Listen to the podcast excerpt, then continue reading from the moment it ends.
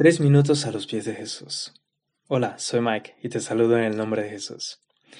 En Juan 8, del 1 al 11, narra la historia que pasó más de dos mil años atrás, pero que continúa siendo increíblemente relevante para nuestros días.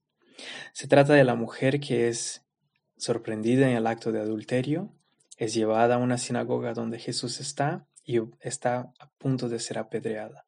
Y Jesús dice la famosa frase, el que esté sin pecado que arroje la primera piedra. Entonces todos se van, ninguno la condena y Jesús habla con ella al respecto. Para ser más preciso, me gustaría leer lo que dice en el versículo 3. Entonces los escribas y los fariseos le trajeron una mujer sorprendida en adulterio y poniéndola en medio le dijeron, Maestro, esta mujer ha sido sorprendida en el mismo acto de adulterio. Ahora bien, en la ley de Moisés, Moisés nos mandó apedrear a tales ¿Tú pues qué dices? Ella se encuentra en una situación extremadamente vergonzosa. Hay una otra traducción que dice que la, la ponen de pie en, miedo, en medio de todo el mundo para que la vean. Su reputación está destruida, ella está completamente avergonzada. Ella probablemente está mirando solamente al piso.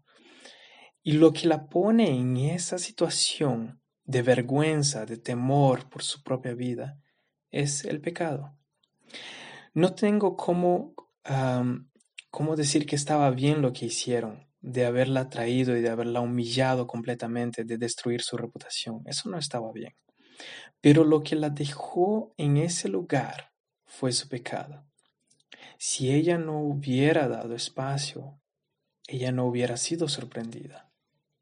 Y esto es algo muy interesante que pasa en nuestras vidas también. Cuando nosotros damos espacio y alimentamos un pecado, tarde o temprano, el pecado siempre nos pone en una posición de vergüenza, de temor, nos pone en una situación de dificultad, muy fuera de nuestra, de nuestra zona de confort. Pero me encanta lo que Jesús hace y lo que Jesús nos muestra. El versículo 10, Jesús mira hacia ella y le dice, Mujer, ¿dónde están? Ninguno te ha condenado. Y ella dijo, Ninguno, Señor. Entonces Jesús le dijo, Ni yo te condeno. Vete y desde ahora no peques más. Terminando esa situación toda, ella pudiera haber concentrado en el hecho de que estaba eh, destruida, su reputación estaba acabada. Pero Jesús hace énfasis en que ella se dé cuenta que ella no está condenada. Él pregunta, ¿estás condenada? Y ella dice, no. Y él dice, tampoco yo te condeno. Jesús aún no nos condenó, pero sí nos da una gran advertencia.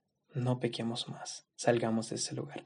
¿Qué piensas tú de esto? Nos, nos encantaría escuchar tu opinión. Visítanos en iglesialatina.com.